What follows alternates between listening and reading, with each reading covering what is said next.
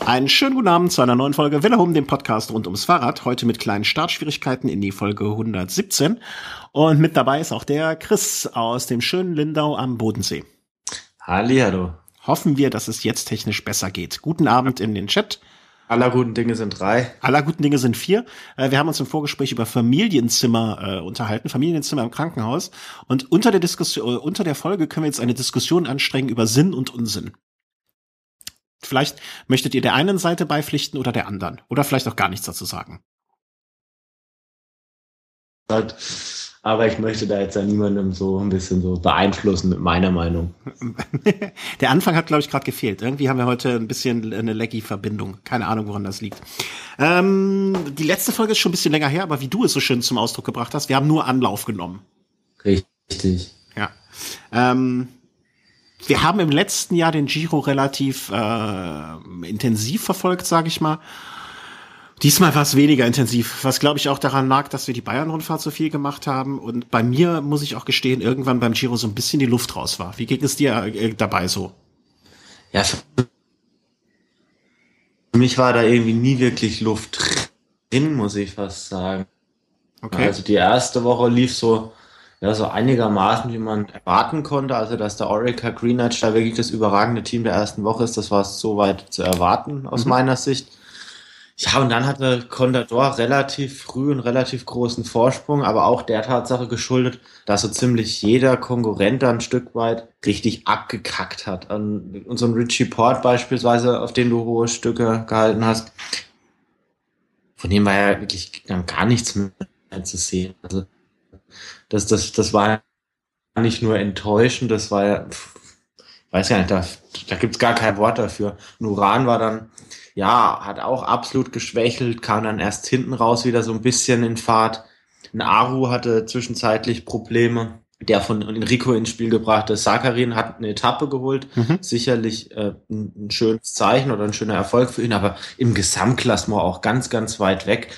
Im Endeffekt der einzige Fahrer, der jetzt ein Stück weit äh, überrascht hat oder eine gute Leistung gezeigt hat, war eigentlich Mikkel Landa. Dem hätte man eigentlich sogar von der Form her noch mehr zutrauen können, wenn da jetzt nicht so die Teamtaktik vom Team Astana da ein Stück weit im Weg gestanden wäre. Mhm.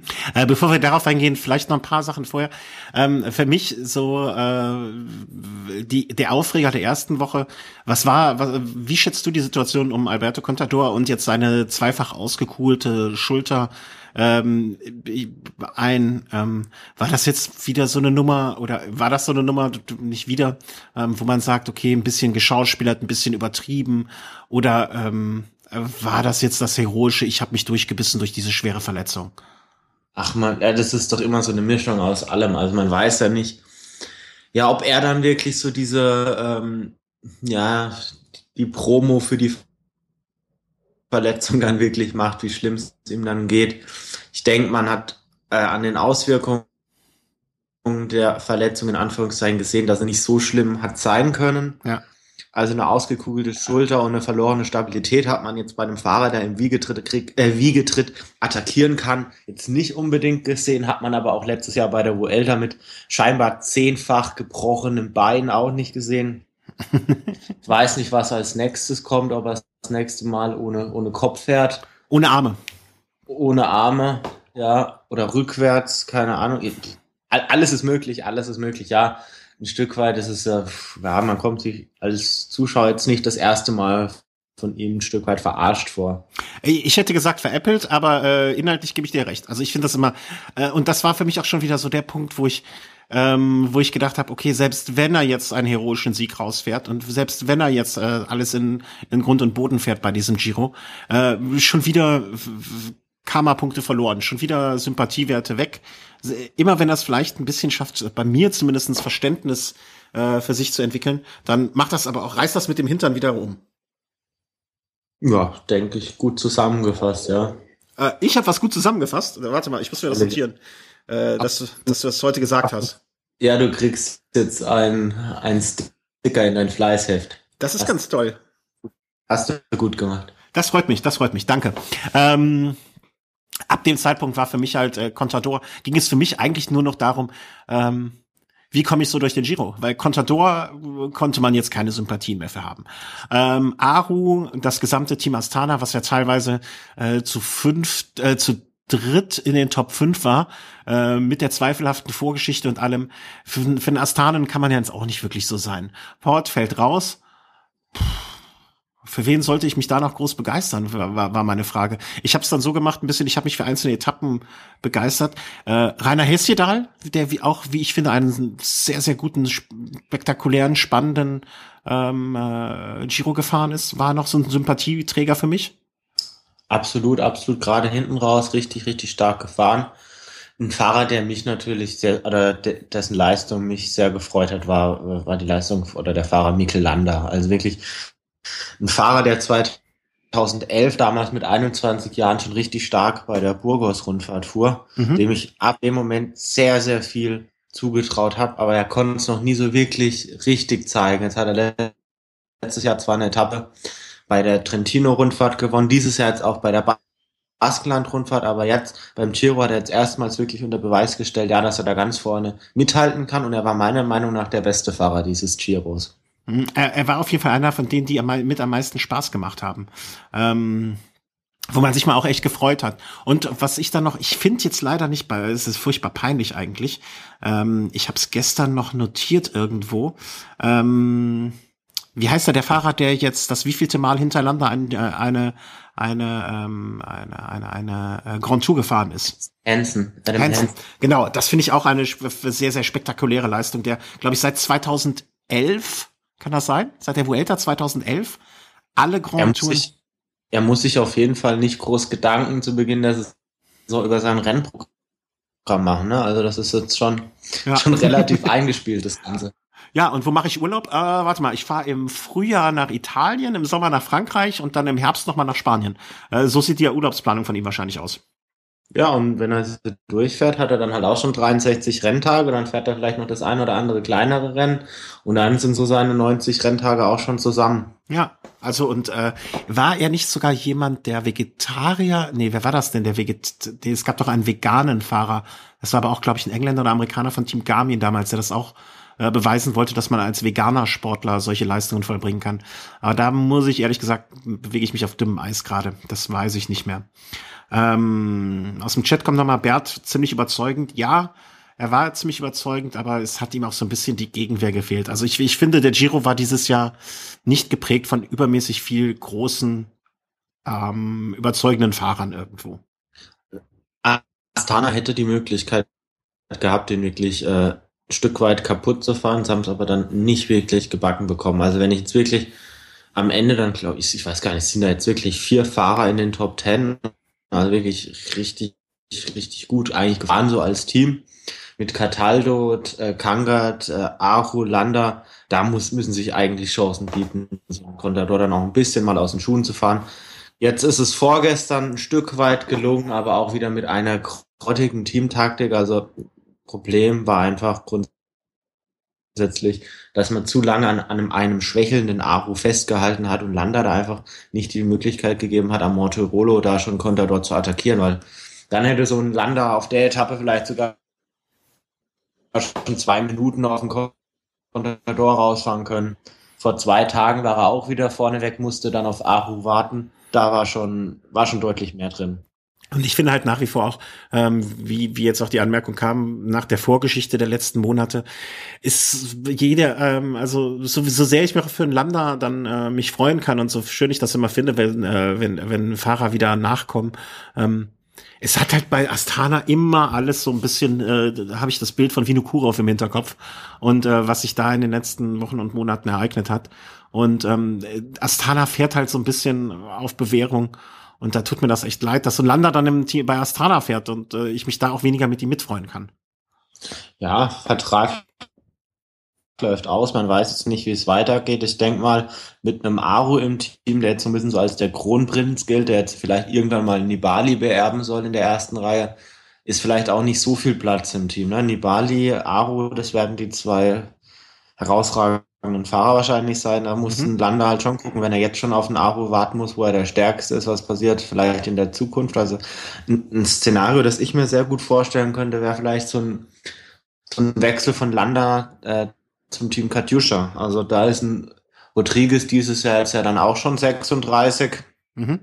Moreno ist dann auch schon 33. Also da könnte ein Landa mit seinen 25 Jahren wirklich die die Führungskraft dann wirklich werden. Zumal jetzt ein Sakarin zwar dieses Jahr schon gute Leistungen gezeigt hat, aber bei weitem nicht auf dem Niveau, wie es ein Lander jetzt beim Giro beispielsweise jetzt gezeigt hat. Und äh, was ich auch finde, er ist halt so der typische, der, der, oder der typische Fahrer, der jetzt unter dem, ich sag mal, ähm, ähm, ja, wir dem nicht ausscheiden, aber der, der, der Abschaffung des Teams Euskatel leidet. Ne? Er als Baske wäre natürlich ein prädestinierter Leader, Leader bei diesem Team gewesen.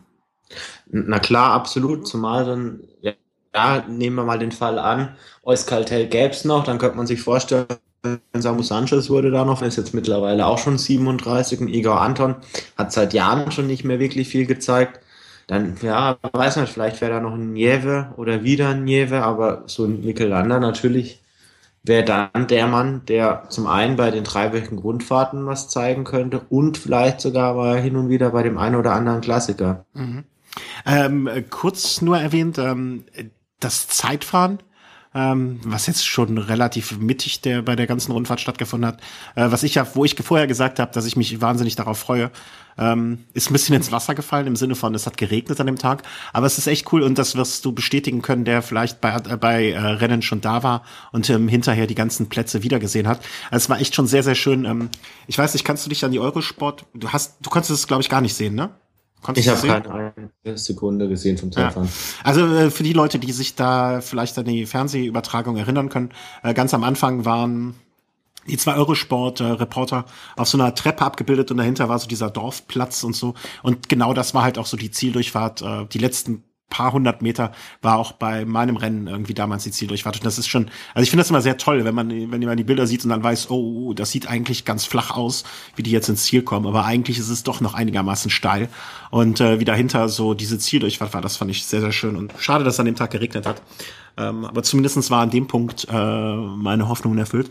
Und dann von dir auch angeschrieben, äh, angesprochen vorgestern ähm, die Etappe hoch nach Sestriere, ähm, die ganz großes Kino versprochen hat und zumindestens äh, in Teilen das auch eingehalten hat. Also Contador eigentlich das einzige Mal richtig, noch nicht mal richtig in Schwierigkeiten, aber in so einer Situation, wo man sagt, hätte es das vielleicht in der Woche zwei gegeben und man hätte volle Attacke fahren können, dann wäre der Giro nach hinten raus vielleicht spannender geworden. Aber so war es eigentlich nur noch, naja, so ein kleines Blub am Ende, ne?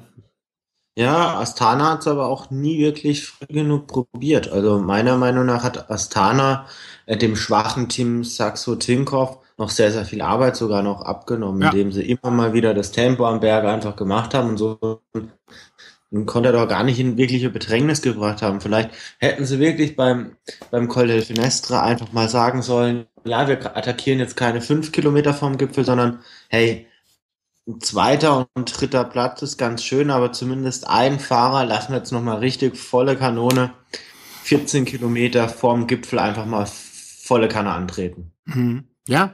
Kostet es, was es wolle und dann gibt es zwei Möglichkeiten. Entweder der Fahrer kommt oben an oder er kommt eben nicht oben an. Und wenn er nicht oben ankommt, dann ist aufgrund des Vorsprungs von so drei Minuten dann zum Viertplatzierten die Wahrscheinlichkeit, dass man sich wieder in irgendeine Gruppe andocken kann, relativ groß und dass man den Platz doch noch hält. Oder eben es gibt wieder die Möglichkeit, dass so ein Contador da mal reißen lässt. Und hätte man ihn gestern früher gefordert, hätte er vielleicht früher reißen lassen, dann wäre die Konstellation vielleicht noch günstiger gewesen. Aber ja wer nicht wagt, der nicht gewinnt. Und Astana hat äh, zu wenig gewagt und das, was sie gewagt haben, war teilweise noch mal nicht mal so ganz taktisch sinnvoll. Nee, also es war echt. Man, man hatte teilweise den Eindruck, äh, Vinokurov hat, äh, ist durch die gute Kummerschule gegangen. Ne? Also so richtig Sinn hat das äh, selten gemacht. Und oft genug hatte man auch den Eindruck, äh, dass, dass ja, dass man Contador fast noch geholfen hat, als wenn, als wenn man ihm äh, wirklich so, so wenig Steine wie möglich äh, in den Weg gelegt hätte und es nur anstandsmäßig gemacht hätte. Ähm, fehlt Aru noch ja, die er hat, Also Contador hat dann natürlich mit dem großen Vorsprung von fünf Minuten hat er natürlich dann auch davon profitiert, dass die Plätze hinter ihm härter umkämpft waren als eigentlich der Sieg. Hm. Und das heißt, sobald er in einer Sechsergruppe drin ist und hinten und vorne attackiert einer, dann weiß er genau, Mensch, ich kann den ja zwei Minuten ziehen lassen, aber die vier anderen, die jetzt noch mit dem vielleicht konkurrieren um einen Podiumsplatz, die können den nicht ziehen lassen. Und dann fährt dann halt ein Grüßwag hinterher, da fährt dann ein Hesjedal hinterher und ein Contador kann sich halt dahinter klemmen. Mhm. Von daher, ja, Contador hat sehr, sehr stark von dem Zeitfahren profitiert, indem er einfach einige Zeit zwischen sich und seine Konkurrenten da gelegt hat. Aber dennoch, also es wäre wirklich bei dem Giro, da wäre ordentlich was drin gewesen. Nein, schade. Ja, und vor allen Dingen, das Zeitfahren war ja eigentlich auch so ein Punkt, ähm, dass man, äh, ja, dass man so ein bisschen, zumindest ich vor die Hoffnung hatte, ein Port in guter Form, ein Contador vielleicht schon leicht äh, angeschwächelt, äh, da, da, das wäre das Zeitfahren gewesen, wo man ihn hätte packen können. Äh, Aru überraschend gut im Zeitfahren wiederum. Ähm, also für seine Verhältnisse hätte man da gedacht, dass es schwächer wird. Also auch so ein Zeitfahren, was eigentlich all dem widersprochen hat, was man sich vorher überlegt hat. Ähm, es kommt aus dem äh, Chat nochmal die Frage nach den ähm, Natursteinstraßen gestern bei nach Sestriere hoch ähm, und auch in dem Zusammenhang Kopfsteinpflaster für Klassementfahrer. Ähm, ich fand das jetzt mit der Naturstraße vorgestern nicht so schlimm.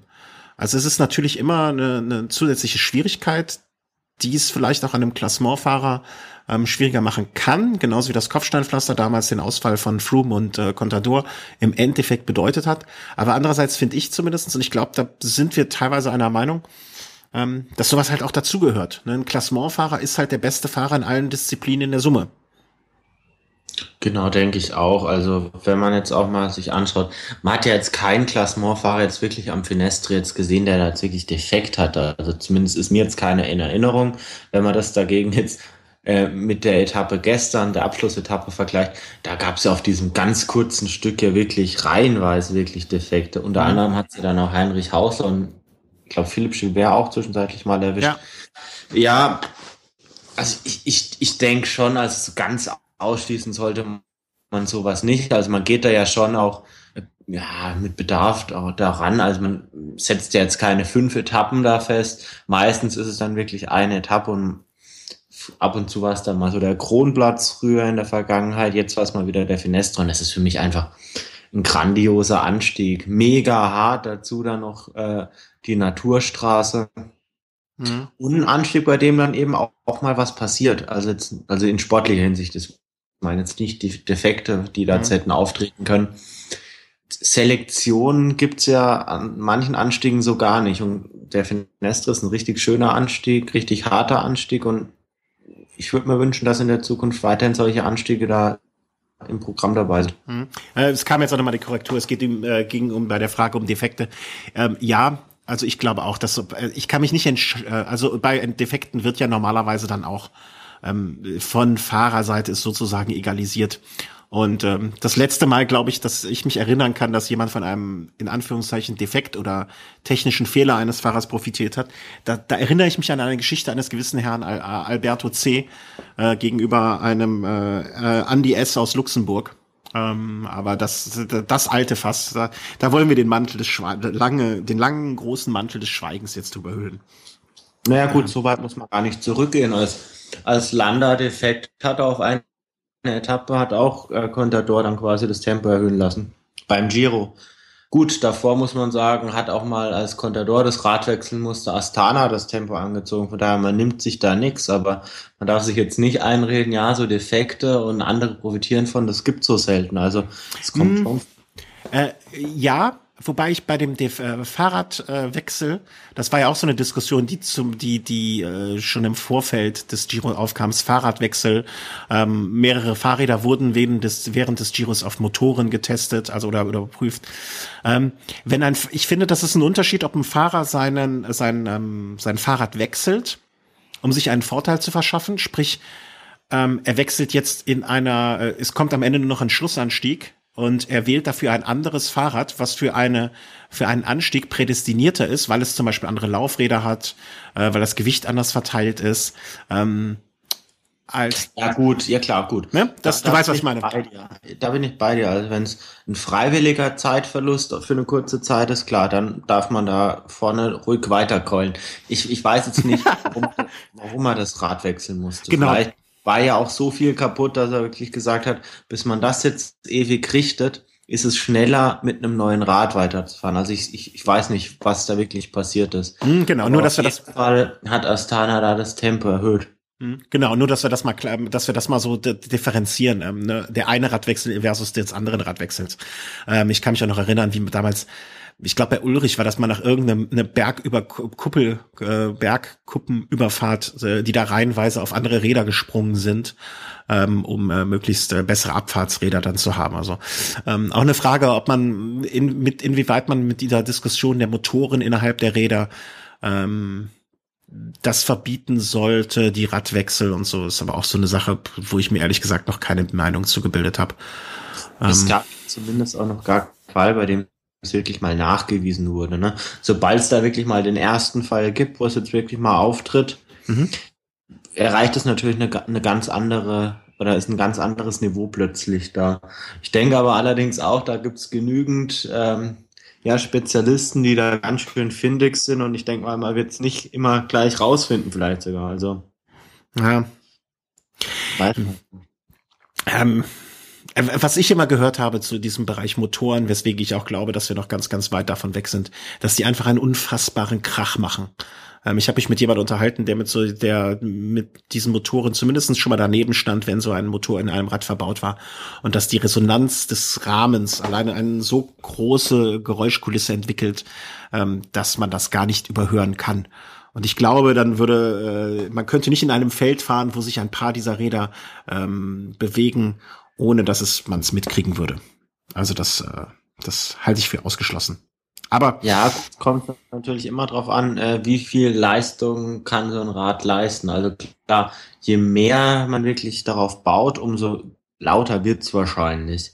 Hm. Aber wenn es jetzt nur um minimale Effekte geht und diese minimalen Effekte können jetzt auf eine 200 Kilometer Etappe oder auf eine dreiwöchige Rundfahrt durchaus ja schon im Bereich von einigen Minuten unter Umständen ausmachen, weiß ich nicht, ob es wirklich so laut sein muss. Aber ich bin da absolut kein Experte, von daher darf ich mir da keine abschließende Meinung drüber bilden. Oder dürfte mir sie zwar schon bilden, aber ist mit Sicherheit jetzt nicht repräsentativ oder objektiv. Aber das ist ja jetzt nicht, äh, das hat uns bis jetzt ja noch nie dran gehindert, etwas zu sagen. Oder? Nö, natürlich nicht. Ja. Ähm, aber so ein Fazit zum Giro, also mein Fazit war äh, in Schönheit untergegangen, für mich äh, nicht irgendwie äh, ähm, was Besonderes. Ähm, war so eine Rundfahrt, die werde ich mir, da werde ich in drei Jahren nur noch dran denken, dass ich das Gefühl hatte, man war von Giro, äh, vom Contador wieder äh, veräppelt zu sein. Ja, für für mich ist es der große Durchbruch äh, von Mikkel Lander. Also und da hoffe ich, dass da in Zukunft wieder einiges kommt. Vor allem, ich bin ja doch so ein bisschen Spanien-affin. Mhm. Und wenn man da jetzt überlegt, gut, Valverde 35, Rodriguez 36, Contador wird 33, Samu Sanchez 37, da könnte man sich ja schon, oder viele haben schon geungt, okay, oder gemutmaßt, ja, das, das war's mit den, mit den großen spanischen Zeiten und vielleicht gibt es da halt dann doch noch einen, der dann in der Zukunft mal so ein bisschen die spanische oder dann sogar die baskische Flagge hochhalten kann. Mhm. Gut, ähm, da machen wir den Cut dann zum Giro und ähm, ja, freuen uns dann jetzt so ein bisschen schon auf die Tour ähm, und kommen dann jetzt zum Veloton. Äh, Veloton war in Berlin letztes Wochenende. Ähm, ich, Gestern. Ja. Äh, ja, gestern. Gestern war das letzte Wochenende. Ähm, ich weiß doch von einem Hörer, dessen Namen wir nicht nennen dürfen, weil er sich dann immer erschreckt, den du aber auch schon getroffen hast, dass er auch teilgenommen hat. Ich hoffe, äh, du bist gut durchgekommen und alle gesund und auch alle anderen Hörer, die teilgenommen haben, sind gesund und munter durchgekommen. Ähm, Wetter war gut. Ähm, ich habe danach äh, das Statement eines Berliner Politikers gelesen, ähm, der bei Twitter nur zwei Worte rausgeschrieben hat, Veloton abschaffen. Ähm, ich sage jetzt bewusst nicht welcher Partei. Äh, wen das interessiert, der soll mal selber recherchieren. Ähm, was hast du vom Profirennen mitbekommen? Ich habe vom Profirennen nichts mitbekommen. Das Ergebnis habe ich mitbekommen. Also zumindest so viel ist jetzt vielleicht nicht ganz so viel wie, wie jemand, der jetzt vor Ort war, aber dennoch, also der eine oder andere interessante Fahrer war ja dennoch am Start. Also aus deutscher Sicht Gerald Ziolek, der war ja nicht bei der Bayern-Rundfahrt dabei, sondern ist den Weg über Kalifornien gegangen, hat sich dann jetzt dann doch mal wieder heimischen Publikum ein Stück weit präsentiert. Sam Bennett war mit am Start, der schon bei der Bayern-Rundfahrt dabei war und jetzt dann auch, ja, in Deutschland dann auch bald sein nächstes Rennen bestreitet. Mhm. Ähm, einige junge deutsche Fahrer, die bei der Bayern-Rundfahrt dabei waren, waren wieder dabei. Willi Willwohl, den wir im Interview hatten, der damals auch mal bei der Bayern-Rundfahrt Fünfter oder Sechster, also ganz recht weit vorne mit dabei war bei den Sprints, der war da mit am Start. Ja, interessantes Rennen, gibt's jetzt noch nicht so lange. Mhm. Aber ich denke, wenn die Politik es dann vielleicht doch zulässt, ist das ein Rennen, das sich ein Stück weit etablieren könnte. Natürlich geht's auch immer nur, wenn, wenn das Zuschauerinteresse oder Sponsoreninteresse da, da vorhanden ist. Also ich glaube schon, zumindestens bei den Jedermännern, äh, die Zahl, wenn ich die Zahl, ähm, die kolportiert wurde, stimmt, waren über 10.000 Jedermänner allein am Start.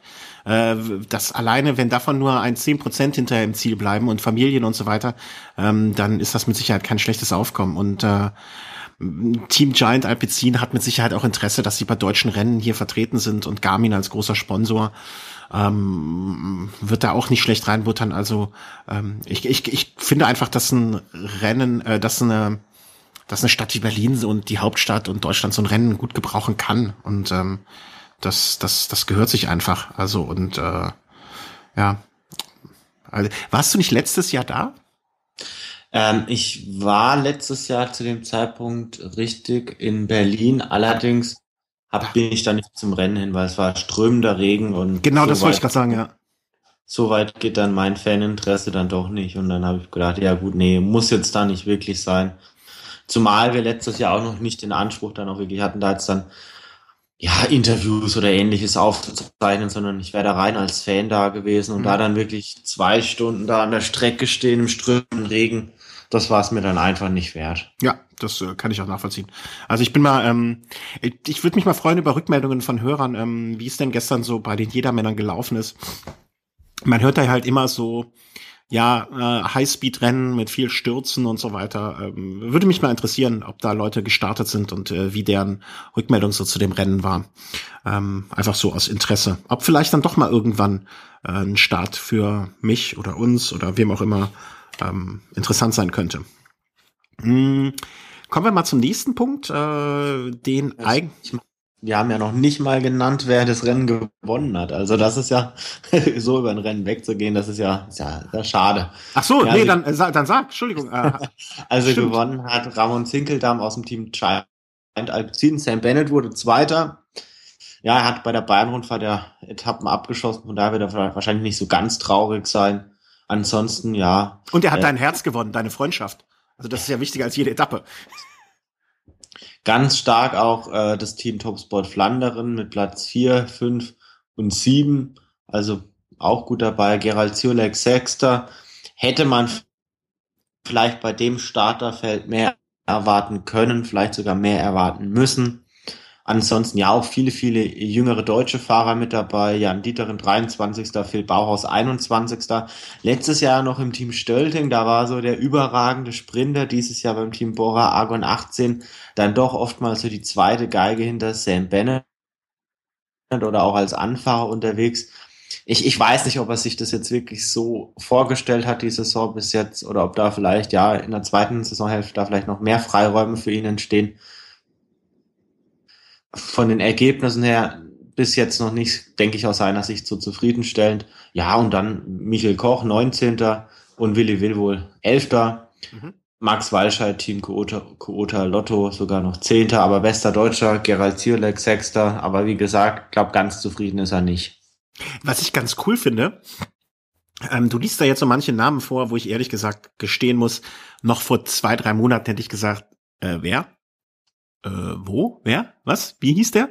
Und jetzt mittlerweile, äh, durch die Geschichte von der Bayern-Rundfahrt, ähm, hast du ja jetzt nicht nur so irgendwie, ne, ich will nicht sagen persönlichen Kontakt, aber du hast mit den Leuten zumindest schon mal gequatscht. Und äh, auch mir sagt der Name Wilvo jetzt mal was. Ne? Also Willi, Willi Wilvo äh, habe ich zumindest schon mal gehört. Ich habe die Stimme gehört. Und das äh, ist so im Nachgang der Bayern-Rundfahrt wirklich, finde ich, auch noch mal so mh, hm, noch mal ein schöner Nebenaspekt des Ganzen. Ne, das jetzt, also du hast es jetzt geschafft, äh, das meine ich jetzt völlig unpathetisch, dass mir solche Fahrer zumindest auch schon mal ein Begriff sind, ne, und ich den Namen schon mal gehört habe. Und das ist ja auch eine äh, ganz, äh, ja, äh, Lob dafür. Ja, danke schön. Und eine positive Nachricht gibt's auch noch. Der Karlsruher SC ist gerade 1 zu 0 gegen Hamburg in Führung gegangen im Relegationsrückspiel. Das heißt, Äh, aktuell, ja, sieht's ganz gut aus. Zumindest die Verlängerung ist schon fast sicher. Wenn jetzt Hamburg nicht noch ausgleicht, geht's bergab mit dem Dino. Äh, was ist das für ein Sport? Dart. Dart, okay. Gut. Ich wusste nicht, dass man das in Mannschaften spielt. Ich kannte das nur als Einzelne, aber wenn es wenn es das auch als Mannschaftssport gibt. Auch im Pub, das wird das zunehmend in Mannschaften oder Zweierteams auch gespielt. Ja. Der eine ja. trinkt, der andere trinkt, der andere wirft. Dann sollten wir uns da auch mal bewerben. Oder Einer der, spielt, der andere holt Bier. Nee, wir machen das als äh, zu dritt. Wir holen den Markus wieder an Bord. Äh, der eine trinkt Bier, der andere wirft Dart und der dritte geht aufs Klo. Da werden wir unschlagbar.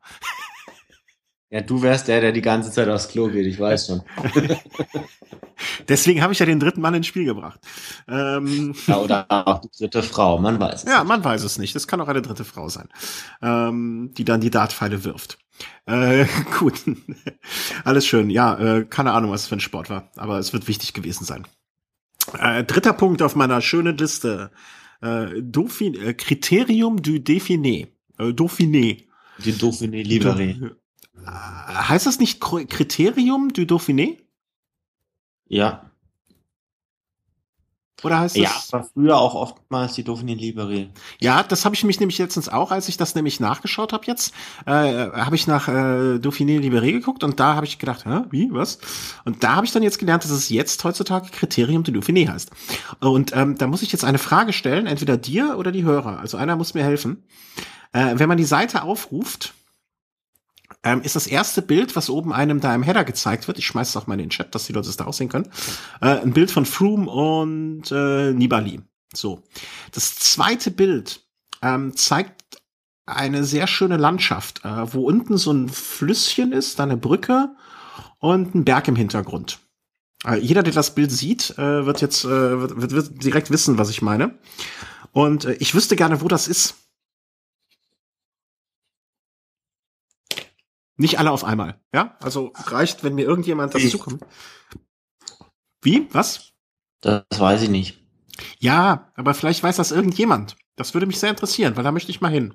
Ich möchte mal über diese Brücke da mit dem Fahrrad fahren und äh, da schön auf den Berg zu und den schönen kleinen Fluss da unten. Das würde mich sehr interessieren. Wenn also jemand wirklich ernsthaft weiß, wo das ist, äh, würde er mir einen großen Gefallen tun mir uns mitteilen. Aber vielleicht siehst du das ja auch schon bald, weil, wenn wir ganz viel Glück haben und äh, die Anzeichen sprechen dafür, bist du bei der Dauphiné. Richtig, also ich bin auf jeden Fall bei der Dauphiné, so viel kann ich schon mal sagen. Wenn das Flugzeug nicht abstürzt oder nichts anderes Dramatisches passiert, habe ich vor, einen Abstecher dahin zu wagen. Mhm. Er ist noch nicht hundertprozentig sicher, welche Etappen es wirklich werden. Also es gibt eine Tendenz auf jeden Fall. Und ich bin da echt sehr gespannt und freue mich da total drauf. Äh, sag mal, welche Tendenz hier, äh, wenn du darüber sprechen darfst und äh, kannst. Darf ich, darf ich, logisch. Also die Tendenz geht aktuell dahin, äh, Start von der zweiten Etappe. Mhm. Dann Ziel der fünften Etappe. What, what, what, what, what? Du bist zu schnell für mich. Äh, ich bin dann, ich suche ja gerade noch, wo der Start der ersten Etappe ist. Äh, ja. La Bourget-Dulon. Da, Dulac. Dulac. Das ist Dulac. Das ist äh, der Start der zweiten Etappe, genau. Da geht's für mich hin. Mhm. Dann geht's äh, für mich äh, wahrscheinlich zum Ziel der fünften Etappe. Nach Praloup. Genau, auch Zielankunft bei der Tour de France. Deshalb sehr, sehr interessant. Mhm. Auch ein Grund, warum viele Tour de France-Aspiranten die Dauphiné wahrscheinlich jetzt wieder vorziehen werden. Mhm.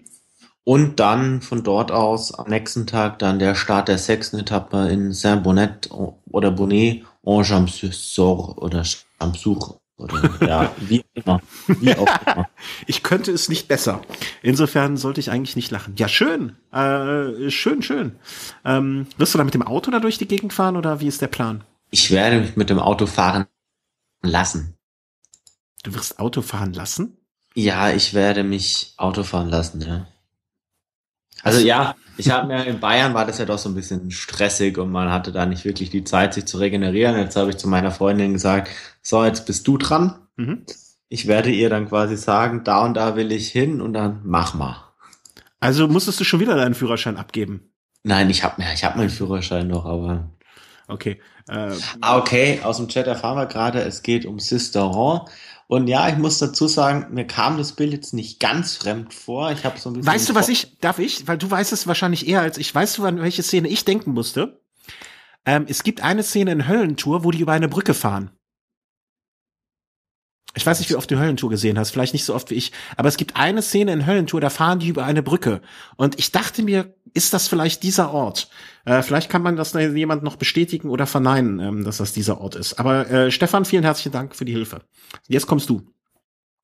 Genau, ich habe im Vorfeld jetzt von der Dauphiné natürlich auch so ein bisschen Punkte für diesen Plan sammeln müssen. Ja, es geht in die Dauphiné und da habe ich mir einige Städtchen mal so im Internet angeguckt und ja, Sisteron habe ich da auch eingegeben. Ist ja auch äh, in der Nähe von Etappenorten und ja, kam jetzt bekannt vor, aber ich wäre jetzt nicht mehr, nicht mehr drauf gekommen. Aber Dauphiné auf jeden Fall, um mal vielleicht auf sportlich auch wieder zurückzukommen. Ja, ja, ja, Entschuldigung, aber das hat mich jetzt so euphorisiert. Ähm, das ist gar kein Thema. Es ist, das sind natürlich jetzt auch ganz, ganz viele Mannschaften mit ihrer Tourbesetzung quasi schon am Start. Beispielsweise, wenn man jetzt Arge de Serre La, La Mondiale jetzt nimmt mit Romain Bardet und Jean-Christophe Perrault, Astana mit äh, Vogelsang Nibali, BMC mit Van Garderen, äh, Bora Argon 18 wahrscheinlich mit Dominik Nerz, Kofidis mit dem sehr sympathischen Nasser Buhani, Ethics Quickstep mit, mit Toni Martin Europcar, mit Pierre Roland, Thomas Wöckler.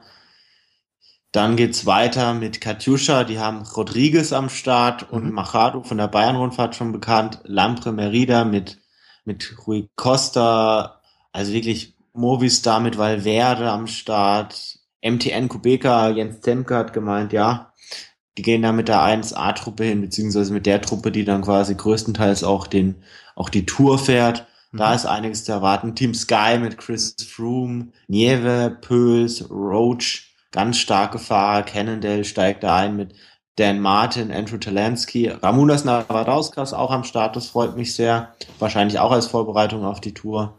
Mhm. Tinkoff so ein bisschen ohne den ganz großen Chef. Contador wird dann natürlich jetzt ein bisschen erstmal ruhig machen und sich auf die Tour dann ruhig vorbereiten. Track Factory Racing, ganz interessant. Ich weiß gar nicht, ob es mir schon mal gelungen ist, aber ich werde wahrscheinlich das erste Mal Bauke Molle mal sehen. es wird, wird interessant. Und scheint Alpecin Luca Meskes, der jetzt auf den Tour gefahren ist, ja, ich, also wirklich mein großes Ziel, ein Interview mit Bauke Mollema. Wenn du das, wenn du das schaffst, dann schicke ich dir persönlich nach Lindau eine, eine Dose holländisches Heineken-Bier.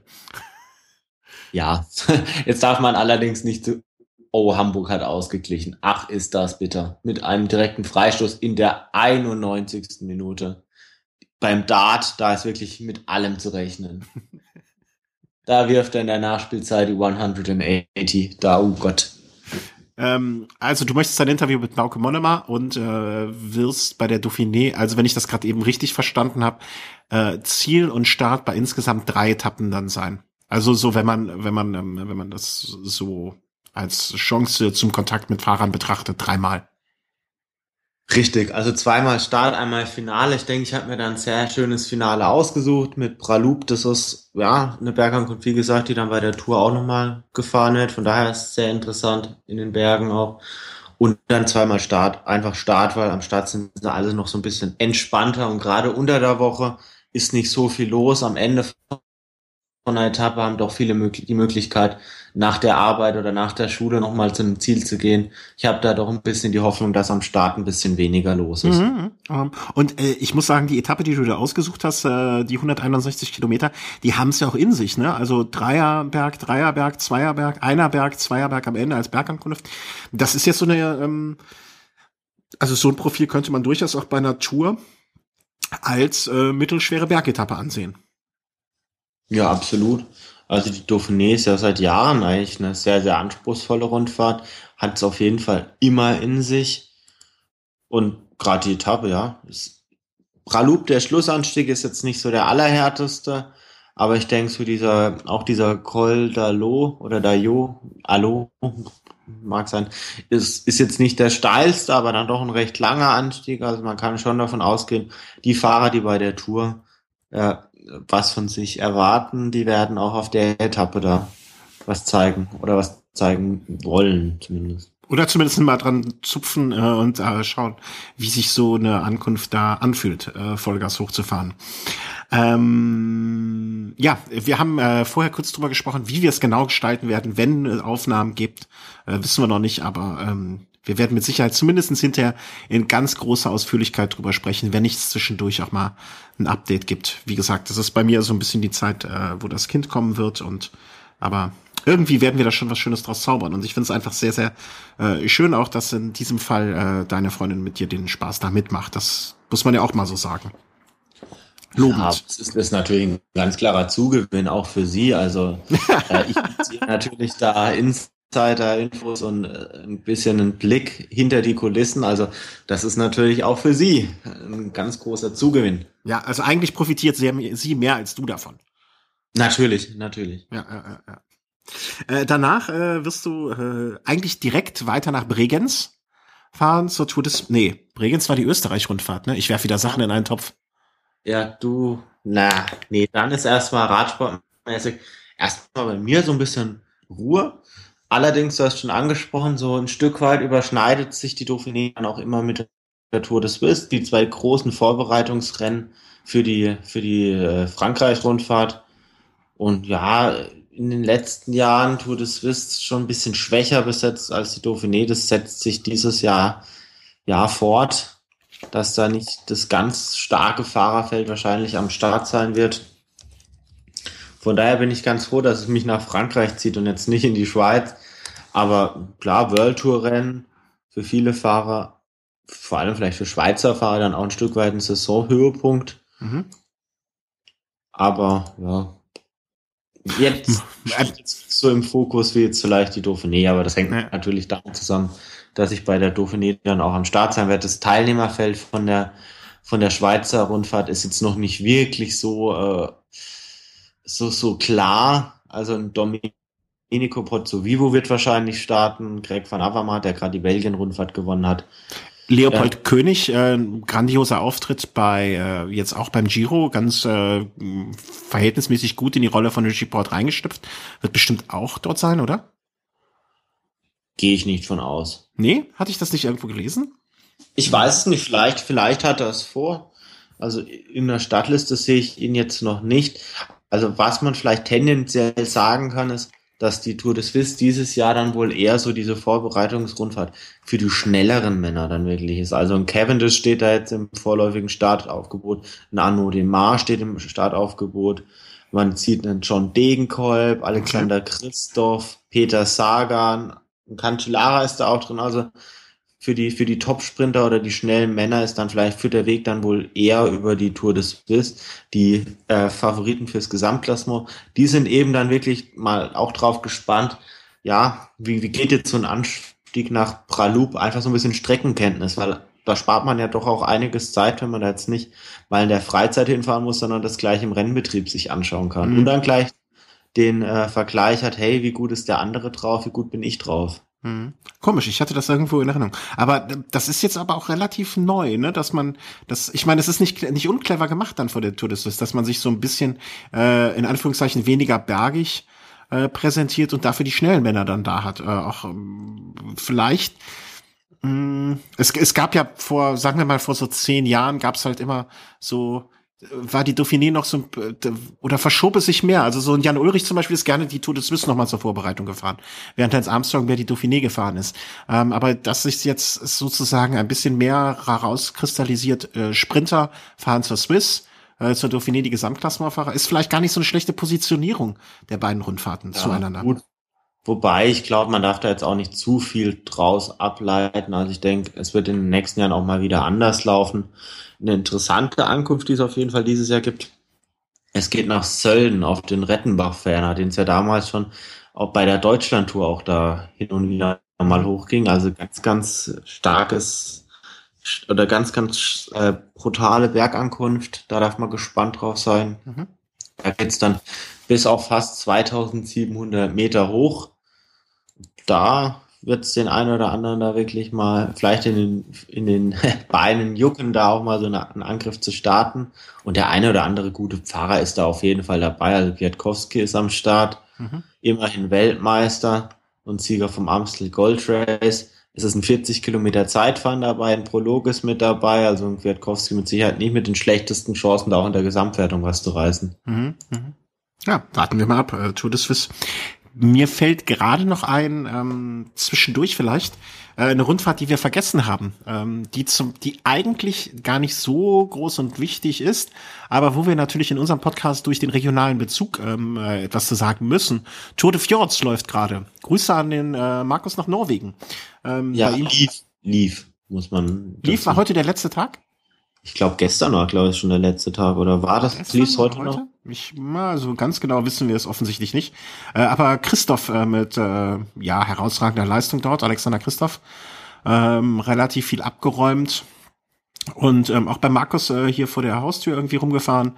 Deswegen, äh, das soll mal nicht unerwähnt bleiben. Ähm, bei Markus Tour de Fjords heißt die Etappe und äh, erste Etappe Christoph, zweite Christoph, dritte Christoph ähm, Hagen äh, am 31.05. mal wieder was gewonnen.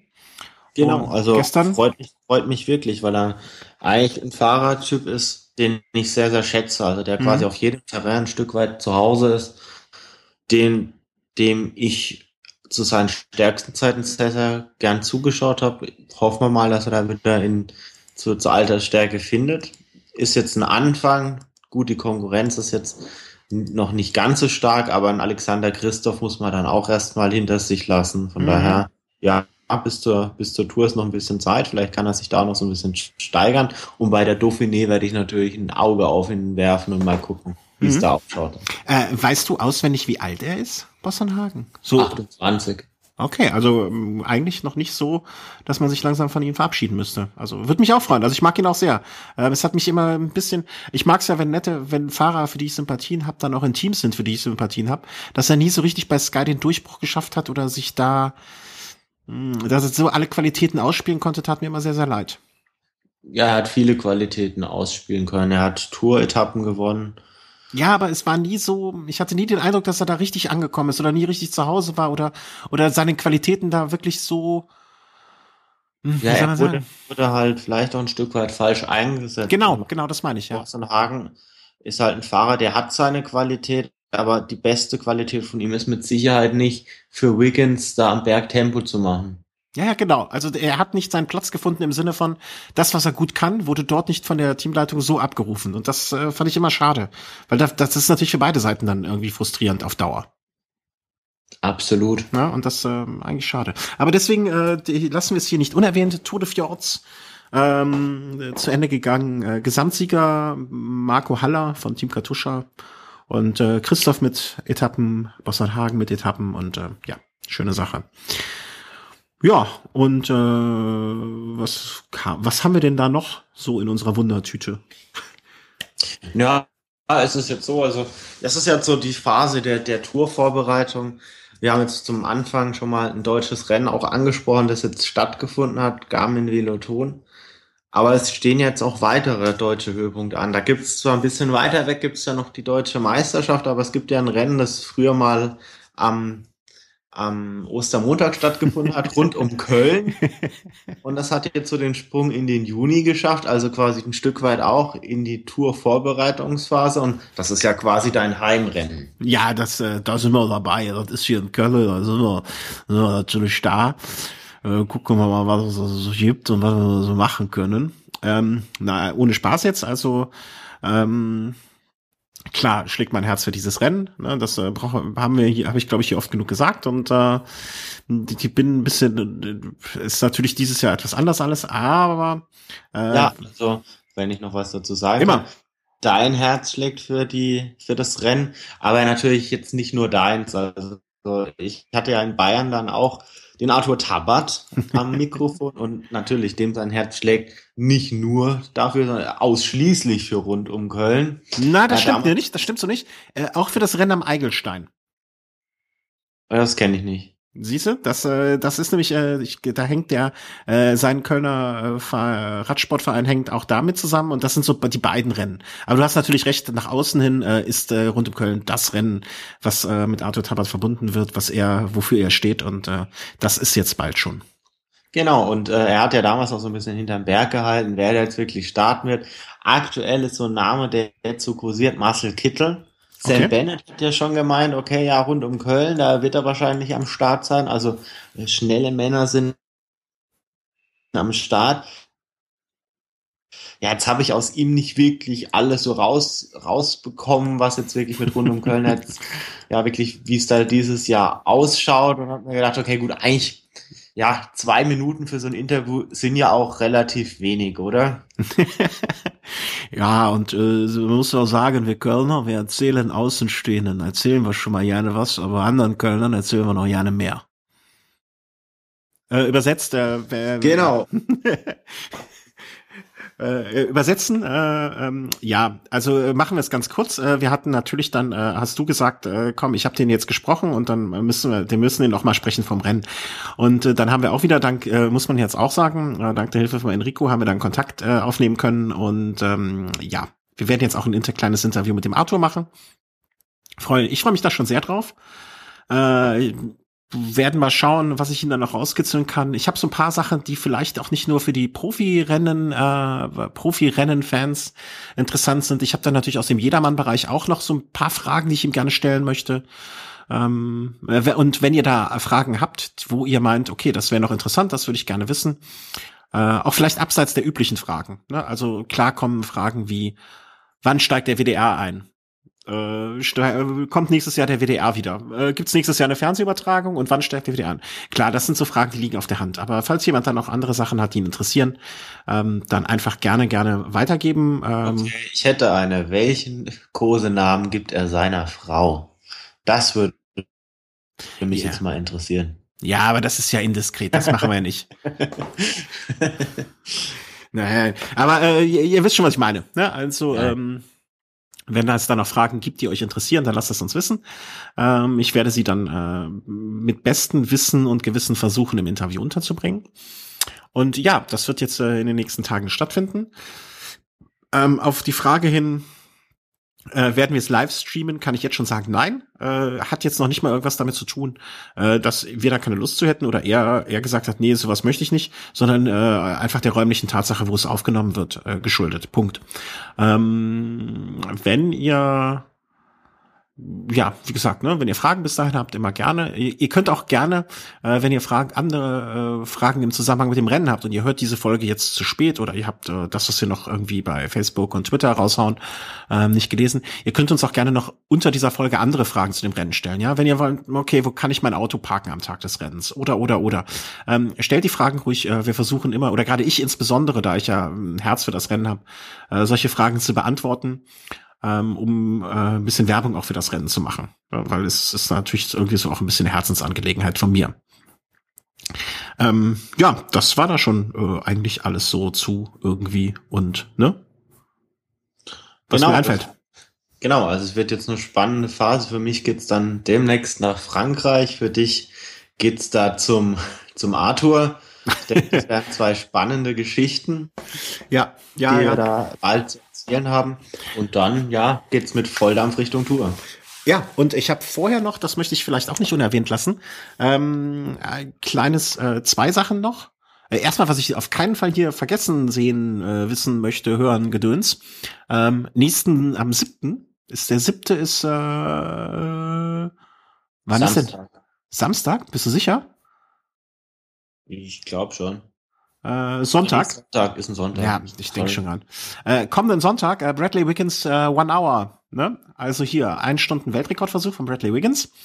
Äh, möchte ich nochmal hier äh, ihm drücken, Daumen drücken, ne? Ich toi toi toi Bradley, äh, mach's, äh, mach's für alle. Also es wird, er wird es wohl schaffen. Also Alex Dowsett hat sich da bei der Bayern-Rundfahrt schon sehr, sehr pessimistisch gezeigt, dass, äh, dass Wiggins wohl das schaffen wird. Davon geht er fest aus, Alex Dowsett. Allerdings Dowsett hat auch gemeint, ja, oder fast, es war vielleicht fast sogar schon so eine Kampfansage, falls Wiggins den Rekord holt, Dowsett wird's wieder probieren. Und Dowsett darfst du das, darfst du das eigentlich sagen? Natürlich. Hast ja, ernsthaft? Natürlich. Das ist jetzt weltexklusiv vielleicht. das ist nicht weltexklusiv, das ist, das, das ist, äh, es ist voll im Rahmen, das, das weiß er, das weiß wahrscheinlich Ja. Wieder. Mann, das müssen wir doch verkaufen. Ja. Geld exklusiv bei Villa Home. Alex Dawes at uh, New One Hour Attempt. Warte, ich hau das direkt mal raus. ja, für den Fall, dass Wiggins den schlägt oder auch, dass irgendjemand anders den schlagen wird. Mhm. Ja, da bei der Sieger oder vor der Siegerehrung beim finalen Podium, da hat man noch die, die Möglichkeit, eins, zwei Minuten äh, so ein bisschen zu plaudern, fernab des Mikrofons. Da hat er gemeint, ja, er geht wohl schon davon aus, Wiggins packt das, aber er wird es dann weiter probieren. Und er hat auch gemeint, ja, äh, fest fürs Touraufgebot von, von Movistar aktuell Adriano Malori, äh, Valverde und Quintana. Also das sind die drei, die zum damaligen Zeitpunkt schon fix waren fürs Touraufgebot. Mhm, okay. Ähm, also, nächste Woche Samstag, äh, Sonntag Daumen drücken für Bradley. Ich weiß noch gar nicht, ob es irgendwo übertragen wird, aber das hat man bis nächsten Sonntag bestimmt in Erfahrung gebracht und ich gehe davon aus, dass Eurosport äh, wieder einen guten Job machen werden. Und dann möchte ich noch ganz kurz teasern, dass die nächsten Tage, ähm, also ich werde jetzt die nächsten Tage zum Beispiel an Mikro äh, ein äh, Interview dann auch aufnehmen, was vielleicht auch erst später veröffentlicht wird oder erst in der kommenden Woche, wenn aus persönlichen Gründen vielleicht nicht ganz so viel Zeit ist. Ähm, im Jetzt habe ich den Faden verloren. Äh, ein Interview mit einem Teilnehmer des Mallorca 312er Rennens. Sagt ihr das was? 312 einmal Sangria oder um was geht's da? Ich weiß ja. Äh, ein Rennen einmal um die äh, Insel sozusagen. 312 Kilometer. Äh, die Küstenlinie entlang, okay. Genau, was äh, jetzt doch schon vor längerer Zeit stattgefunden hat, ähm, äh, vor, na, ich schätze mal zwei Monaten ungefähr. Und äh, ein Hörer von uns, der auch schon mindestens zweimal Erwähnung in dieser Sendung gefunden hat, hat er teilgenommen. Und da dachte ich mir, ähm, wo wir jetzt den Jedermann-Bereich ein bisschen vernachlässigen, wäre das doch vielleicht mal eine schöne Geschichte, um da wieder was zu machen. Also ihr könnt euch freuen, da, ähm, dass da auch was kommt.